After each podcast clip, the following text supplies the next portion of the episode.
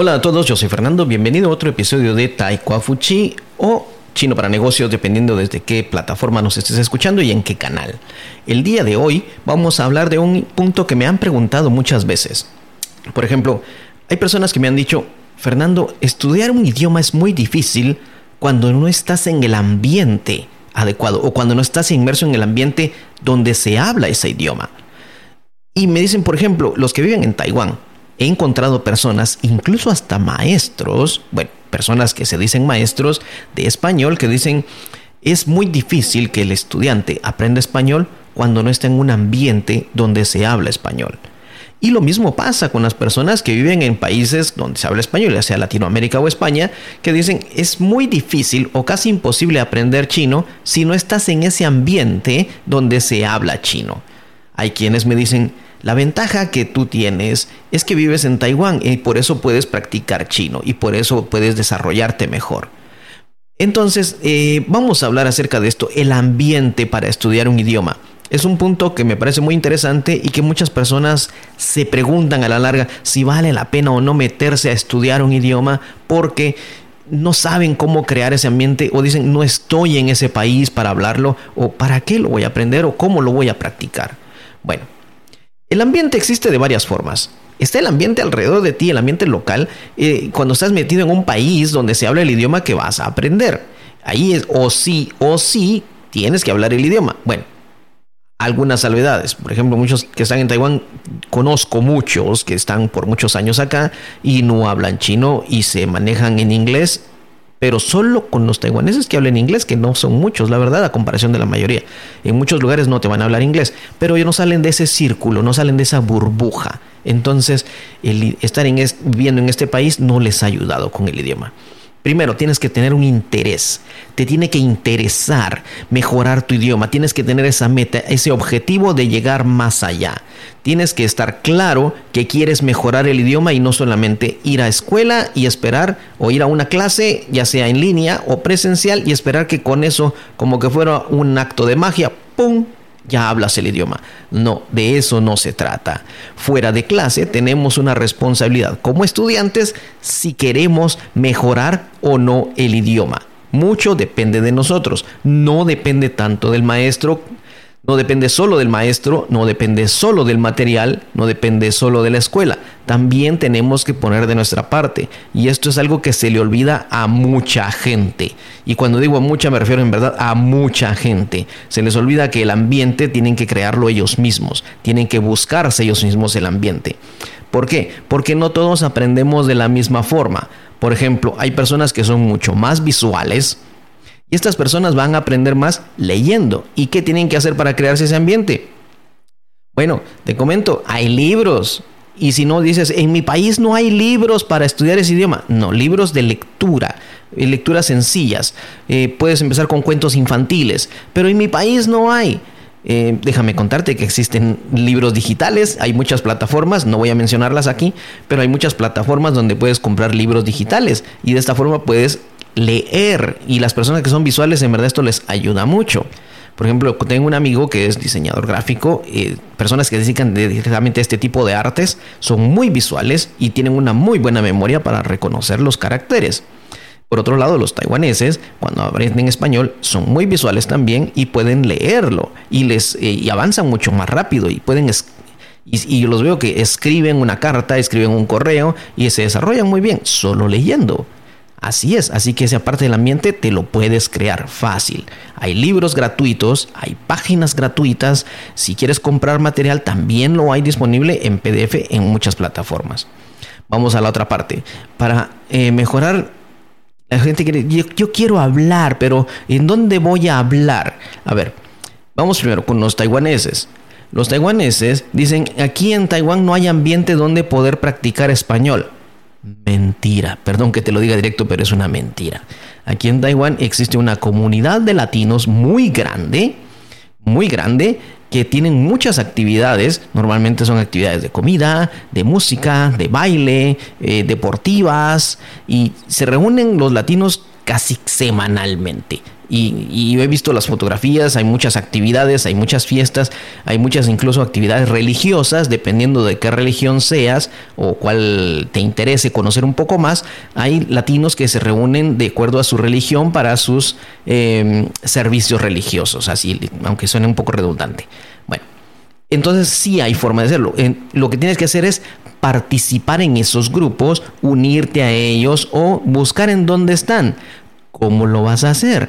Bueno, es que la clave es de que ellos se expresan en español, no en chino. Así que estando en Taiwán, ellos tienen un grupo de Facebook, tienen algunos grupos eh, privados, algunas páginas, bueno, no privados, son públicos, todo lo que tienen es público, y tienen actividades en español y ahí lo publican. Yo he visto, por ejemplo, hay, hay personas que tienen grupos de música, eh, hay una banda un poco famosa aquí en Taiwán que siempre anda tocando en muchas partes, latinos, hay cantantes, hay trovadores, hay maestros de, de zumba, por ejemplo, también, que escuchan música latina y en su, en su clase manejan mucha música latina también.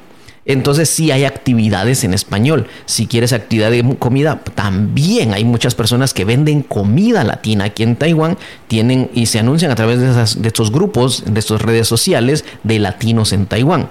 Y los puedes encontrar todo en español. Así que si eres visual, puedes empezar a practicar ahí. Y a través de estas páginas puedes ver en dónde se reúnen, en dónde se, eh, eh, en dónde se realizan las actividades y puedes asistir. Y cuando llegas, es todo un ambiente latino, música latina, gente latina, todos caminando, todos comiendo eh, y es muy abierto. Así que sí hay donde tienes que buscarlo, están estos grupos. Si lo que te gusta es, por ejemplo, la música, como digo, hay trovadores, hay música, hay bandas. Incluso yo he visto que los taiwaneses tienen, eh, les gusta aprender a bailar. He visto muchos grupos de personas taiwanesas que aprenden salsa, merengue, tango. Sí, he visto clases de tango, eh, flamenco. Hay muchas actividades para bailar y en estos bailes pues vas a escuchar música latina y vas a estar en un ambiente. ¿Cuál es otra ventaja? Aquí obviamente van a llegar latinos o hispanos porque van a querer escuchar su música, bailar su música y vas a conocer a más, a más personas. Y estos grupos muchas veces también van a hacer algunos shows, algunas presentaciones en estas actividades de latinos. Así que ahí tienes la oportunidad para hacerlo. También hay mesas o lugares de donde hay eh, intercambio de idiomas, se reúnen en cafeterías, se reúnen en algunos lugares, en diferentes ciudades, se reúnen en diferentes lugares. ¿eh? Y también tienen su propio grupo de Facebook. Así que puedes buscar ahí donde poder así, eh, ir con ellos y conocer más gente. El ambiente sí existe. Lo que pasa es de que tienes que salir de tu burbuja de comodidad. Y lo mismo pasa con las personas que hablamos español, que vivimos en Latinoamérica o España y quieren buscar dónde poder practicar chino. Pues te cuento, hay grupos, incluso yo he visto que hay personas que crean grupos en Instagram, no, perdón, no Instagram, perdón, me equivoqué. Hay personas que crean grupos en Telegram o grupos en, en WhatsApp, no digo online porque line se usa de este lado, donde se reúnen para practicar, eh, para practicar chino. Y he visto también algunas eh, emisiones de Clubhouse. Eh, si lo conoces, pues si no lo conoces, pues es una plataforma donde puedes entrar y encontrar muchas como estaciones de radio, canales, programas. Y hay una que, se, que es especialmente para practicar chino para hispanos también, o no importa si hablas inglés, pero es para practicar chino. Y hay quienes, hay grupos que son para eh, principiantes, para intermedios o avanzados, un poco de cultura china, un poco de comida. Eh, hay diferentes grupos y ahí te puedes crear el ambiente. Si bien es cierto, eh, tal vez van, a hablar muy rápido para ti, pero es una forma de practicar. Recuerda, esto es para practicar tu oído y ahí lo vas a poder encontrar a través de estos grupos. También he visto grupos que se dedican a aprender chino desde español. He visto muchos grupos de estos también en Facebook donde puedes participar, escribir, preguntar. Hay personas que te van a ayudar, te van a corregir y puedes hacer amigos, puedes conocer personas y quién sabe, puede ser que haya algún grupo en tu ciudad de estas personas y decidan reunirse un día para practicar chino o hablar un poco de la cultura china. Así que es sí hay una parte del ambiente. Por otro lado, tanto las oficinas comerciales de Taiwán alrededor del mundo como los institutos Confucio de China alrededor del mundo tienen siempre muchas actividades. Pero ¿cuándo? Cuando son las festividades en, la cultura china. El Día del Maestro, que es el cumpleaños de Confucio, que es este mes, me parece que es el 28 de septiembre, me parece, si no estoy mal. Si alguien me corrige, se lo agradecería. Eh, hay otras actividades, por ejemplo, el Día del Padre, el Día de la Madre, el Día Nacional, depende de qué país sea, depende de qué región sea, puede ser el 10 de octubre o el 1 de octubre. Hay diferentes actividades, el Festival de Medio Otoño, que fue en el mes pasado, Así que sí hay actividades y ellos las realizan periódicamente con shows, compartiendo la cultura, compartiendo el idioma, compartiendo incluso películas. Yo he visto eh, algunas oficinas comerciales, esto lo he visto de las oficinas de Taiwán en, España y México, que tienen que llevan películas taiwanesas de cine taiwanés traducidas a español o subtituladas a español para presentar y de esta forma ellos pueden ver compartir la cultura con otros países o con otras personas también está ese ambiente. Así que si lo hay, hay canales de televisión que se dedican totalmente, que hablan totalmente en chino. Si entras, por ejemplo, a estas eh, plataformas de películas online, eh, películas en línea, como se dice en español, perdón, ya sea las que quieras mencionar, eh, Disney, Netflix, HBO o cualquier otra más, hay algunos que tienen la opción de poder escuchar en chino o poner subtítulos en chino. De esta forma vas a poder escuchar o leer y lo puedes escoger. Así que sí hay cómo crear un ambiente. Eh, recuerda, vas a estar en tu país, pero vas a poder dedicarle, por ejemplo, una tarde a decir voy a practicar chino con esta gente y vas a conocer más gente interesada en aprender el idioma y compartir lo que sabe del idioma. Así que entonces vengo y pregunto, ¿dónde está la excusa para decir no hay ambiente? El ambiente está ahí, solamente para que te unas a él, depende de tus intereses, depende de tu tiempo, de tu meta a lograr con el idioma. Sí existe, sí hay formas. Si no fuera así, imagínate muchas personas que viven en Latinoamérica o España dirían, no puedo aprender inglés porque no vivo en un país donde se habla inglés. Pero sí hay muchos latinos, hay muchas personas hispanohablantes, para mezclar a todos españoles y latinos, que hablan inglés y lo han aprendido en sus países. Así que si aprendieron inglés, si estas personas aprendieron inglés, si fue posible viviendo en un país donde se habla español, aprender inglés, también es posible aprender chino. Que dices, no hay oportunidad para practicarlo en el futuro, no hay, una, no hay un objetivo, no hay, no, no sé qué voy a hacer con el idioma después. No importa, ahora puedes empezar y te vas a dar cuenta que van a haber más oportunidades. Yo empecé a estudiar chino en Guatemala sin saber que después iba a venir a Taiwán. Sí, yo empecé a estudiar chino porque me dijeron los profesores, inglés ya no es suficiente, tienes que aprender un segundo idioma extranjero y decidí chino. Estando ahí me di cuenta que había oportunidad de venir a Taiwán a estudiar una maestría. Y así fue como llegué acá.